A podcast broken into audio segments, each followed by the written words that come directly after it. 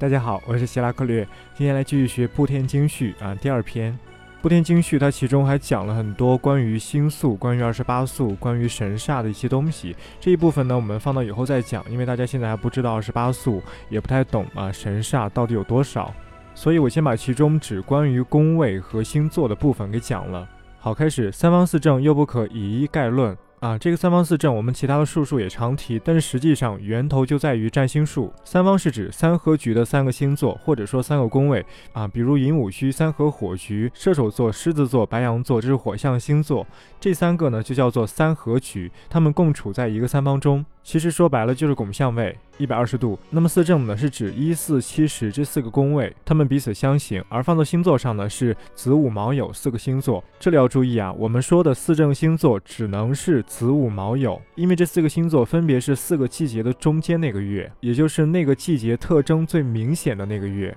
最能够代表那个对应季节的性质，这叫做正。但是刚才说的三方并不只是寅午戌，申子辰也是，亥卯未也是，巳酉丑也是。对于三方来说，只要能够形成三合局，只要能够有拱相位，那么他们就是三方。但是四正在星座上只能是子午卯酉。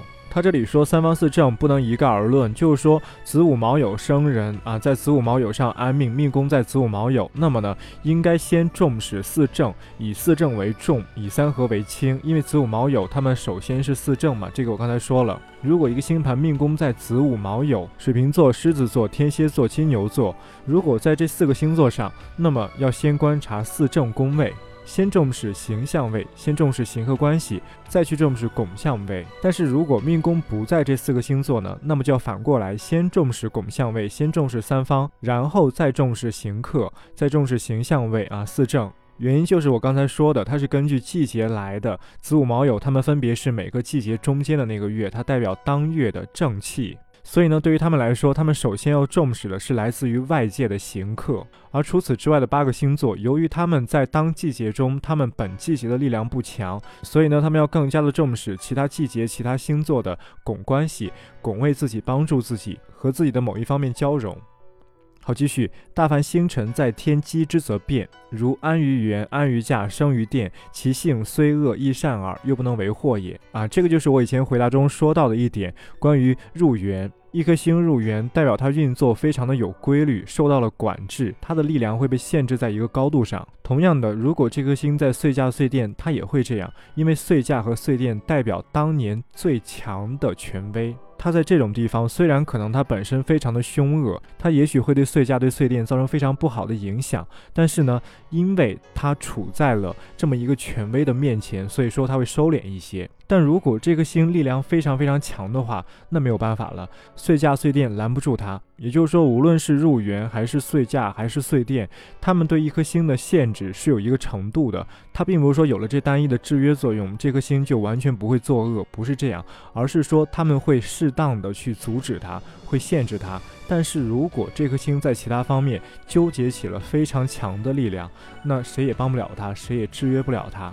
像以前说的嗑药临巢、飞星破驾这些东西都阻挡不了，都限制不了。如果出现这种情况，那么对岁驾、对岁殿、对入园的这个星座就只有伤害。好，继续，他下面列了十条忌讳。第一是忌破禄，这个禄就是十二长生中的灵官啊，又叫灵官禄。当时我也讲过，如果说禄被破、禄被冲破的话，那么可能这个人很难养活自己，没有什么工资，没有什么薪水。因为禄就是俸禄，养家糊口之物啊，这个先放一放，我以后再说啊。因为这个禄在占星中，它属于神煞。二忌空亡，这个我也说了，秦唐的虚实嘛。那如果说一颗星落在了空亡上，哎，这样是很不好的。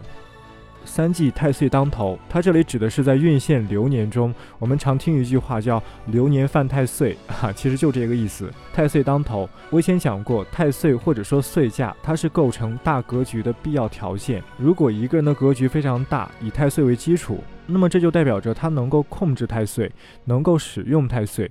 对于这样格局的人，不存在犯太岁，不存在太岁当头这种说法。但是对于我们大多数、绝大多数普通人来说，太岁是非常凶的，因为我们没有能力去制约住这个太岁，就像官鬼一样，我们不能制约他。等到有一天他来制约我们，那这样就是犯太岁，太岁当头是非常凶的。在这期间呢，会遇到官司问题，非常大的疾病，所以对普通人、对日常生活中的老百姓是非常不好的。哎，四季闲神入局，这个闲神呢有两种，第一种是和我同五行的星，比如我是木星，那么子气也属木，这个时候呢，子气就是木星的闲神，因为我们知道在五行关系中，比肩劫财，也就是说兄弟爻，他们是可以克制妻财的啊，从向上代表和我相似的人夺走了我的财富。那同样的，这个闲神，这个兄弟爻也会去和我争夺母曜的生气。又加上在占星中同五行的两颗星呢，他们彼此是主客的关系。木星是主主人，子气是客，甚至说是奴仆。所以在占星中，兄弟爻或者说比肩劫财，他们就非常的不好。兄弟爻比肩劫财就叫做闲神，这是第一种。第二种是兄弟宫，也就是第三宫。第三宫的宫主星，它也属于闲神，道理也一样。第三宫是兄弟宫嘛，兄弟爻比肩劫财其实是一样的。我们经常能看到，在占卜关于爱情、关于另一半、关于婚姻的时候，第三宫非常频繁的代表情敌，或者说跟我争夺另一半的第三者。如果一个人的第三宫非常旺，那么他可能总是要经历爱人被夺走的命运。四季闲神入局，闲神最好不要进入格局，尤其是关于钱财、七财有关的事，这种格局不要和闲神有关。五季飞星破驾，六季克要临朝，这个我以前讲过。七季吉星背行，这里说的是逆行的问题，但是这里和大家理解的不同，不是说一颗星只要逆行，它就会如何如何，不是这样的。举个例子，假设现在太阳在巨蟹座，金星在双子座。这颗金星状况非常好，非常有利。那么它如果顺行的话，它的方向就会趋向于太阳，对吧？从双子座到巨蟹座，这是正方向。如果金星不逆行，那么金星会有去生助太阳这样的倾向，因为这个时候太阳在金星前面，从向上来讲，这个金星是趋向于太阳的。但如果此时金星逆行，那么它的方向就会往回走，往后面走，它就和处在前面的太阳相背而行了，分道扬镳啊，这叫做吉星背行。那么如果太阳本来就在金星的后面，金星逆行往回走，往后走，那么反而是好的。八季倍速入命，这里的倍速指的是失时的星座，因为星座是有阴阳的，当然星宿也有。但是现在我只说星座，白羊座是阳，那么它如果出生在夜晚，这就叫倍速；双鱼座是阴，如果出生在白天，那么它也是倍速啊。所以这个倍速入命的意思，指的是命宫所在的星座，它到底得不得天时，忌讳不得天时。九忌女带男星啊，这个当然是有一点封建保守的思想了，因为古代人认为女性她最好就是顺从啊，比如对于十二长生，古人会认为女人在死绝墓这样的地方比较好。而男性在官带临官地旺这样的地方比较好，所以如果女性带了非常阳刚的星，非常阳刚的性质，那么这样的话就叫女带男星，是非常不好的。实际昼醒夜耀啊，指的就是失时的星嘛。这个以前讲过，火星、金星在白天就是昼行夜耀。